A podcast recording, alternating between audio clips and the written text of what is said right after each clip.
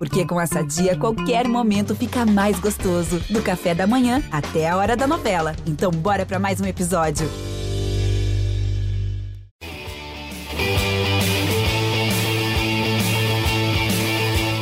Alô, você ligado aqui no Globo Esporte. A gente está começando mais uma edição do GE Chape, o podcast que trata sobre a Chapecoense nessa temporada de Série A. Eu sou Eduardo Florão, setorista da Chape pelo GE. Globo, também pelo Globo Esporte, e hoje estou acompanhado do nosso Guto Marchiori, que divide comigo essa cobertura do noticiário da Chape. Tudo bem, Guto? Fala, Florão, tudo bem? Prazer de estar de volta aqui no GE Chape. Vamos para mais uma resenha aqui do podcast. Vamos lá, e hoje com um convidado muito especial, que é Pintado, técnico da Chapecoense, que está aí liderando esse trabalho de retomada e de tentativa da Chapecoense de fazer aí um milagre é, da permanência na Série A do Brasileiro. Pintado, obrigado por aceitar o convite aqui do GE Chape participar com a gente dessa, desse episódio. Eu que agradeço, Florão. Um abraço a vocês, ao Guto, todo mundo aí.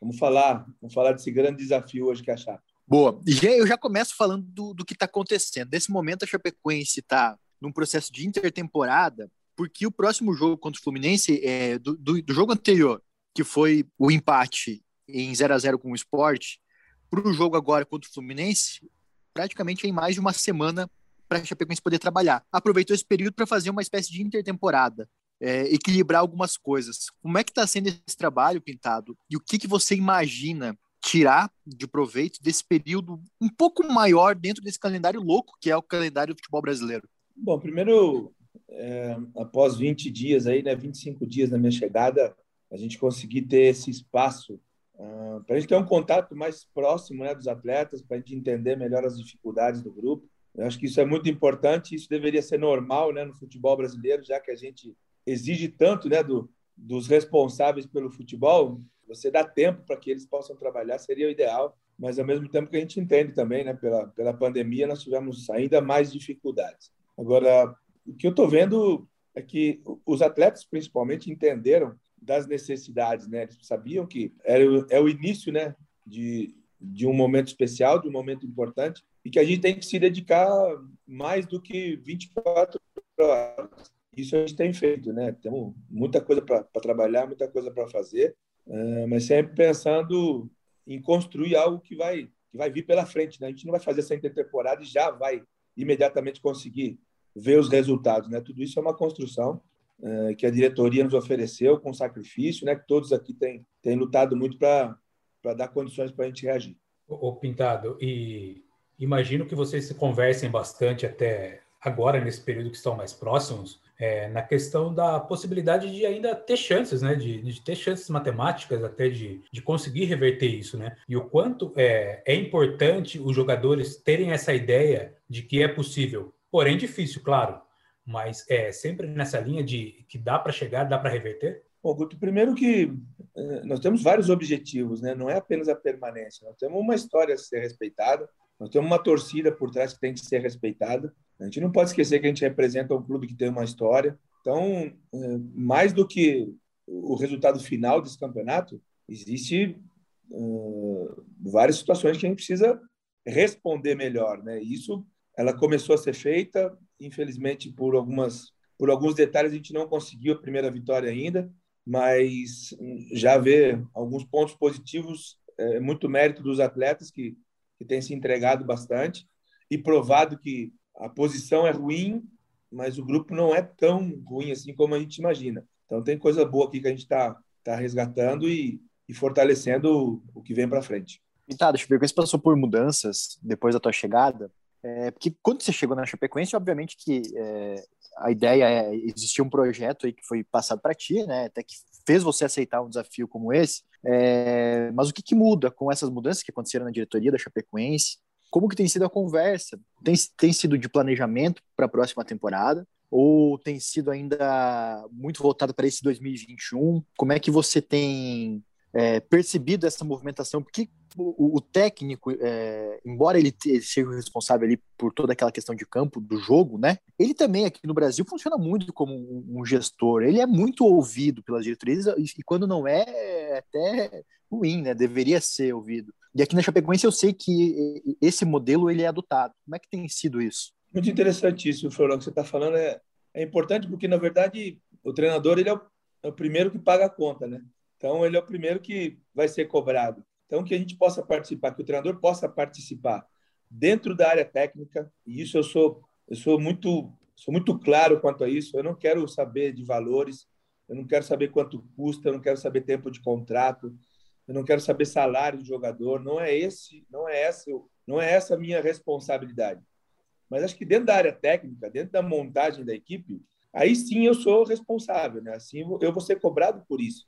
Então eu, mereço ter ser ouvido pelo menos para que esse planejamento, que em algum momento ele é muito importante para você não estar tá mudando o rumo a cada momento, ele é muito importante. Um, um, planejamento de curto prazo, que é esse momento emergencial nesse, o que a gente está passando, o, um planejamento a médio prazo. E quando eu falo planejamento, estou falando algo muito básico, é algo muito simples. Não precisa ser nenhum expert, nenhum CEO, nenhum executivo para a gente discutir é, alguns detalhes importantes. Não vou nem falar planejamento, mas é, alguns detalhes importantes que a gente precisa corrigir no momento, que a gente precisa corrigir uh, a médio prazo e que para o clube, principalmente, que eternamente vai existir, que eternamente vai estar buscando resultados, buscando equalizar a parte financeira, ele é muito importante que exista, porque as coisas do futebol, é, hoje em dia, principalmente, quando ele não é bem planejado, quando ele tem, quando não está seguro para onde ele quer chegar, o custo disso fica muito alto. A gente está vendo outros clubes, grandes clubes, né, com muito problema financeiro. Vamos aí o mais, mais que a gente está olhando e que mais surpreende a gente, que é o Cruzeiro. Uma potência como o Cruzeiro, por um, é, por estar tá pensando só no ganhar, só no ser campeão, hoje está passando por muita dificuldade. Então, sempre que eu posso e, e que me pedem, né, eu, eu procuro dar a minha opinião, mas nunca ultrapassando a área técnica. Se existe um planejamento, se existe um pensamento é, nós temos que entender que a gente tem o, o emergencial, que é para agora, e o que daqui a médio prazo já é o início do próximo ano. Nós estamos a três meses do final desse ano. A Chapecoense já deve, já deveria ter uma ideia do que vai vir pela frente. E aí começar a definir algumas coisas que, a princípio, sim, estavam é, tinham uma certa, um certo rumo, um certo planejamento, é, e hoje, talvez pela situação que a gente se encontra, bem que a gente não parou para conversar ainda. Mas eu tenho certeza que os responsáveis da diretoria têm, deve ter, tem que ter uma ideia do que vai vir pela frente. E até em cima disso que você é, disse sobre o planejamento, Pintado, é, entra nesse pacote a questão da chegada de jogadores, que a gente tem visto agora que o Henrique Almeida já foi integrado, ontem foi anunciado o René Júnior, né? E, mas são jogadores que chegam com um contrato de produtividade, né? É, houve uma consulta com você, você participou desse, dessa troca e, e como que é a inserção deles no grupo? É para agora ou é já também pensando para o próximo ano? Bom, eu, eu fiquei, eu fui sim, fui consultado sobre esses dois atletas. Sobre reforços, eu repito, é óbvio que as grandes equipes que estão brigando no topo da tabela buscam reforços. Não seria diferente com nós aqui. Mas aí o que é que você quer? E aí entra no que a gente estava conversando.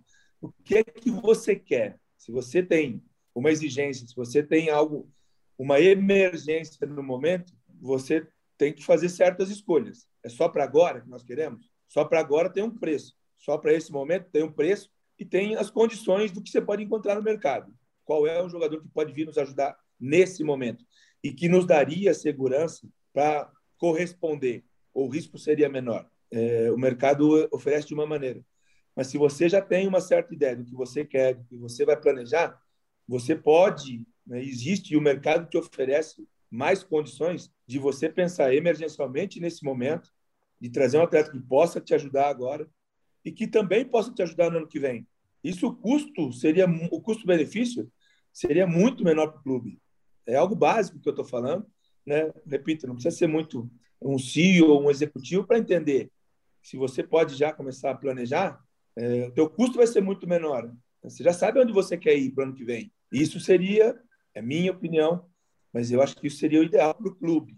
Ah, e aí os responsáveis sabem o que tem que fazer. Eu imagino que devem estar pensando né, o, que, o que vão fazer. Uh, diretamente sobre o, o Henrique e o René, são dois atletas que passam por uma fase de transição. Uh, o René que acaba de chegar, o René não tem contrato. O René está vindo para continuar, para dar continuidade e o histórico da Chapecoense ele é muito bom quanto à recuperação de atletas.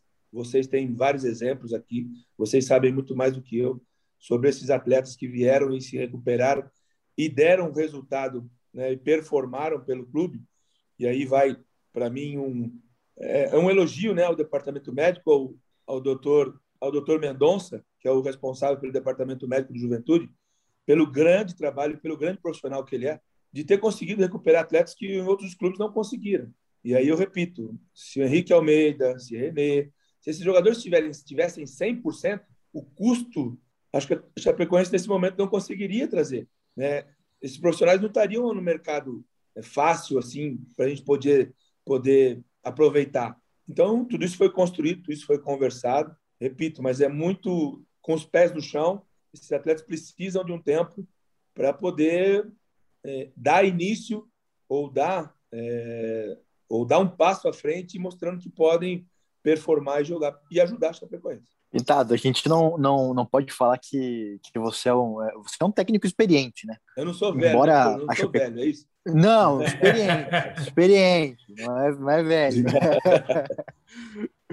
Conhece o futebol brasileiro como, como, como poucos aí, né? Porque, enfim, como jogador, como técnico, você já, já rodou por alguns lugares. Nesses 20 dias de Chapecoense, o que, que você tem para falar da Chapecoense, da visão que você tinha de fora antes, né? Como você via de fora, Chapecoense, a visão que você tem agora, trabalhando aqui, passando todo dia lá nos corredores da arena, onde está escrito que não existe impossível, é, que, enfim, aquele corredor que tem pessoas históricas que perderam a vida na tragédia. Como é que você vê hoje essa Chapecoense olhando de dentro? Florão, para mim já era, sempre foi um motivo de, de aprendizado, de observação, quando você vê um clube que passa por um momento muito difícil e que rapidamente consegue se reerguer. Ou seja, existe uma força muito grande dentro da Chapecoense é, que só quem está aqui dentro sabe, né? E, e vocês que estão tão próximos sabem que essa força existe. O que é importante nesse momento, e qualquer um que chega percebe isso, nós precisamos canalizar melhor essa força.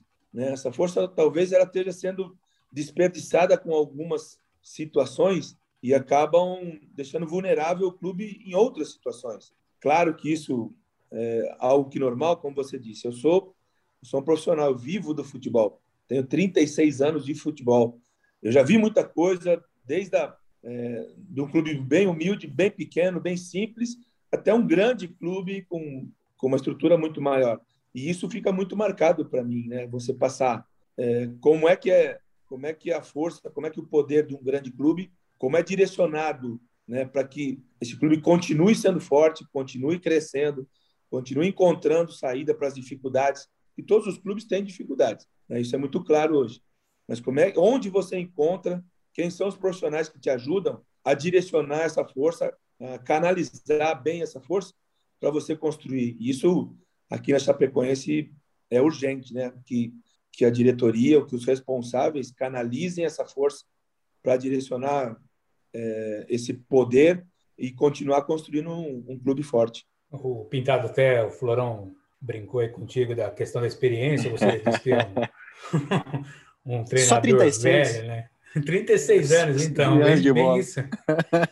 Mas é importante, o Florão, a gente destacar aqui que desses 36, né, ele passou é, praticamente aí 20 anos como jogador, né? E acredito que dessa formação dele hoje como treinador tem uma pessoa muito importante aí que acho que vale o destaque aqui, né? Gostaria de falar um pouco sobre Tele Santana, Pintado, para gente, o que, que ele pode agregar, o que ele agrega na tua formação como treinador?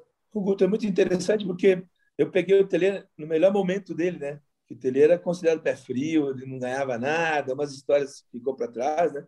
E eu peguei o Tele no melhor momento, no momento mais inspirado, no momento mais emocionalmente equilibrado, é, uma experiência que passava, transbordava para a gente. E eu sempre tive isso muito claro, não só no meu lado profissional, na minha vida pessoal também. E o Tele sempre, o sempre foi um cara muito correto, né, muito sério. E isso, quando você consegue juntar esse teu lado pessoal com o lado profissional, você só tem um resultado que são vitórias, que são bons resultados. E isso, para mim, fica muito marcado. Eu tenho o Tele como um grande exemplo de homem, de pessoa e de profissional exigente, chato pra caramba, mas que quem ouviu né, os conselhos do seu Tele hoje tem uma vida mais, mais tranquila. Pintado, agora vamos falar de, de, de Chapecoense de time um pouco. O que, que você imagina de melhora necessária ainda para esse time? A gente destacou bastante no que no último jogo o Chapecoense saiu de campo sem levar gol, algo que tinha acontecido só na terceira rodada. Fazia bastante tempo que não acontecia isso. Inclusive, já não é a pior defesa do Brasileirão, passou o posto para o Bahia.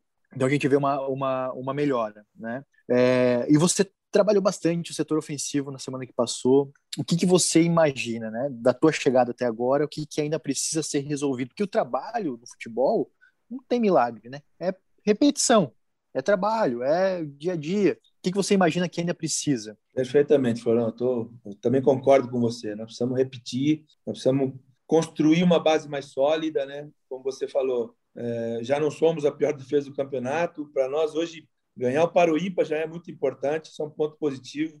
A gente passar um jogo sem, sem sofrer gols também é, é algo positivo, mostra que a gente está no caminho certo, também mostra que estamos distante ainda né, de, de construir essa base que a gente precisa para poder competir em alto nível contra grandes equipes. É, esse era o planejamento. Você lembra, vocês lembram bem quando eu cheguei que a minha ideia era primeiro trabalhar a parte defensiva, equilibrar o sistema defensivo, e isso começa desde os nossos jogadores lá da frente. É, nesse momento, a gente ter esse sinal de, de crescimento, de melhora, já me faz dar um passo adiante, porque eu não posso ficar esperando muito tempo né, e ter 100%, porque nós já temos aí jogos importantes e resultados que a gente precisa para ontem. Então, já, como você falou, Flor, eu vou, já vou dar um passo maior agora para a parte ofensiva, porque sim, é importante não tomar gol, mas também é importante a gente fazer e construir esse resultado, construir essa vitória, que já fizemos, já tivemos oportunidade, é, e por detalhes aqui que eu não quero voltar a falar nisso, porque já foi um desgaste muito grande,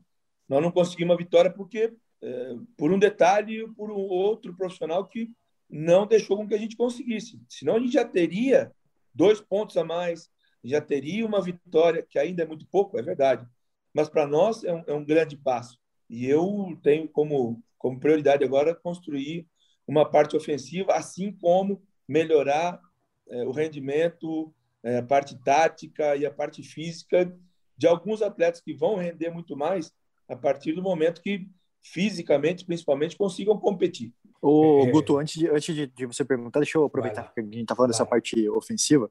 É, você encontrou algumas peças nesse elenco da Chapecoense, um deles é o Bruno Silva, que foi mexendo, é testando, né? Conhecendo os jogadores.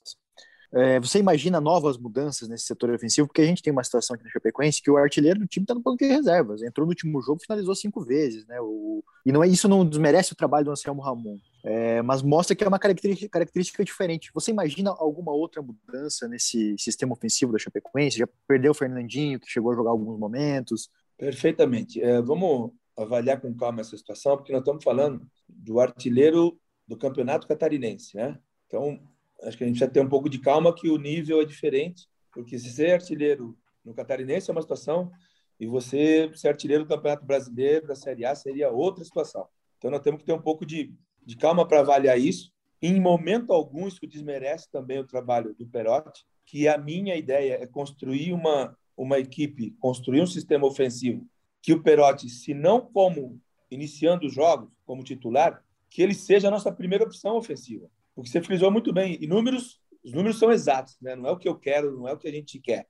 O número é exato. Ele é o nosso atacante mais ofensivo, que mais gera situação lá na frente. Isso sim é meu trabalho. A gente está trabalhando exatamente essa semana, principalmente. Eu quero, não digo um teste, mas eu quero confirmar o que nós vimos no jogo do esporte. Isso era planejado. Que é possível, sim, jogar com o Perotti e com o Anselmo Ramon. Que é possível. Você ter o Bruno também, que não é uma descoberta minha, que é um jogador que está aqui já há algum tempo, mas que com melhores orientações, com uma equipe melhor encaixada, com uma equipe mais, vamos falar, com um sistema de jogo diferente, são jogadores que vão nos oferecer muito mais.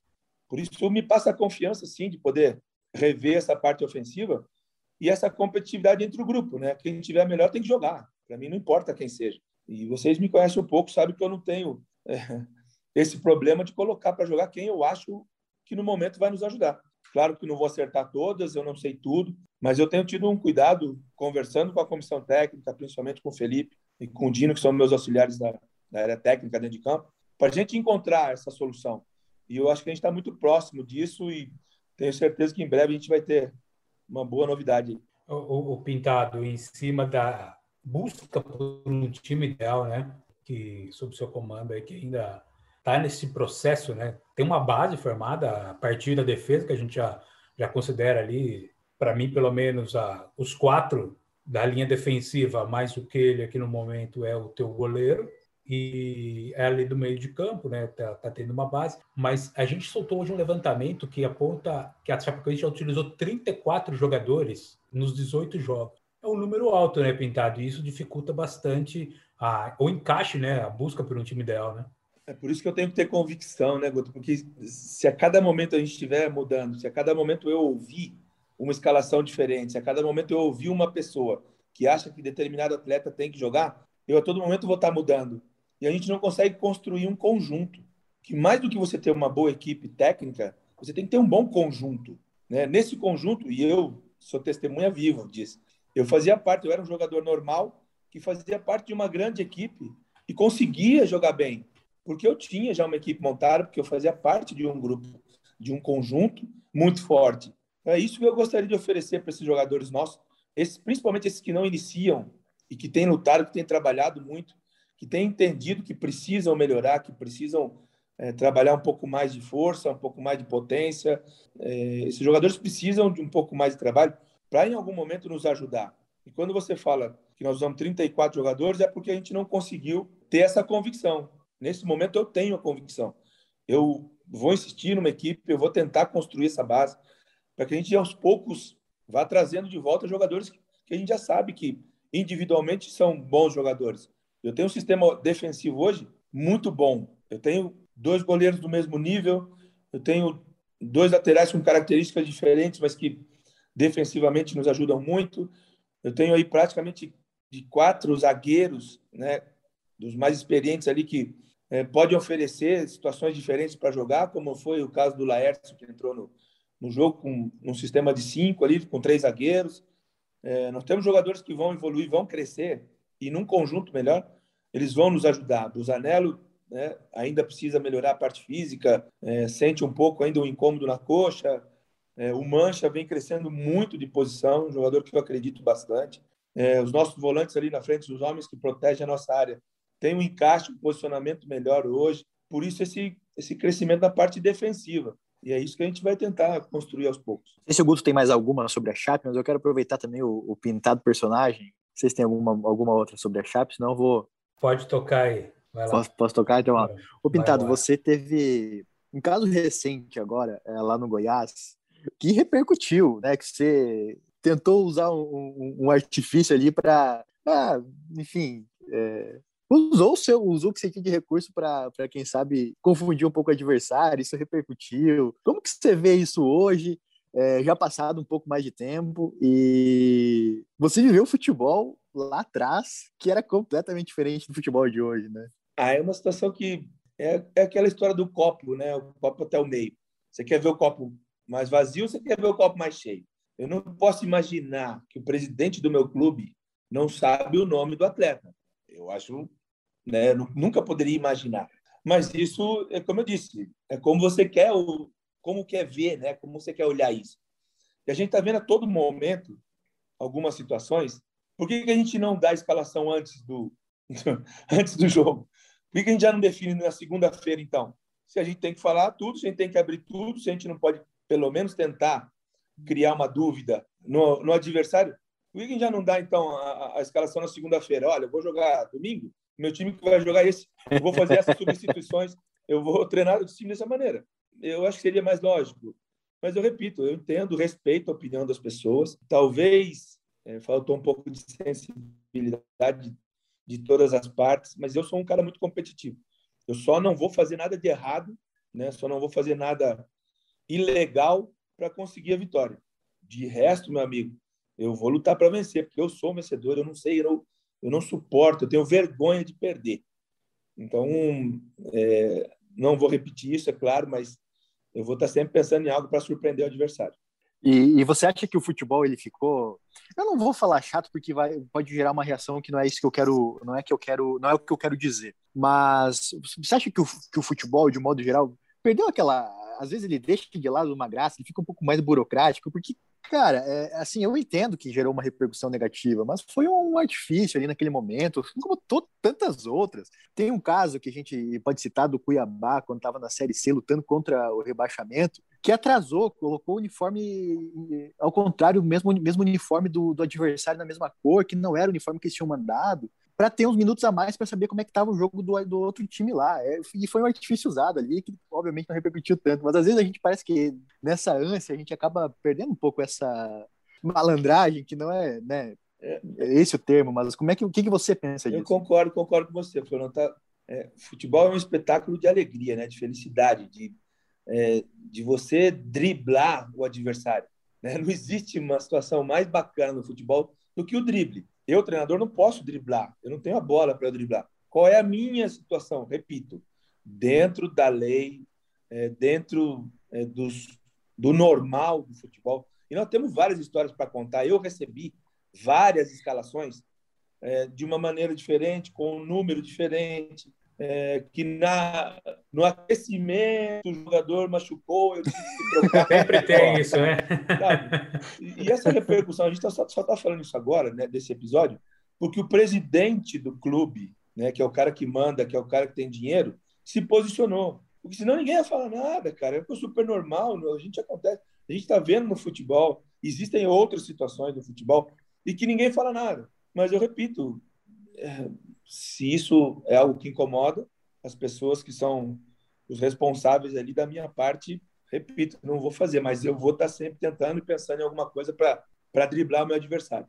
Alguma que te marcou assim, Pintado? É contra ou a favor que aconteceu fora essa do Goiás? Pô, várias, cara. Tem várias, várias, várias. Teve uma na Libertadores, na Libertadores, foi no Paraguai ou na Bolívia. Como no Paraguai e na Bolívia os jogadores têm a mesma carinha, né? a foto é a mesma, é, são pela característica do, do país, né, são todos com o mesmo, é, com, a toda, com, com a mesma biotipo, né? Com o mesmo biotipo, cabelo escuro, corte de cabelo, tudo é muito parecido. E em, um, em uma dessas escalações veio a foto, mas veio uma foto para todos os jogadores. então fica, ficava difícil de você identificar realmente, né? Veio foto mas veio a foto do mesmo jogador. Não teve duas. Foi algo assim. Foi surpresa, foi algo inusitado. Daí foi olhar, o jogador estava no banco de reserva, não estava nem em o campo. Jogador não estava nem em campo, cara. O cara estava machucado e não estava nem relacionado. excelente, excelente. Guto, tem mais alguma aí para a gente ir fechando, encerrando com o Pintado também? Não, já vamos liberar aí o, o Pintado para voltar à intertemporada, focar aí no, no, trabalho na Chape, que nem ele disse, né? É, o resultado, acredito que é importante, também igual ele falou, porém o mais importante agora é respeitar a instituição chapecoense e os torcedores que estão aí sofrida a Série A de 2021, né?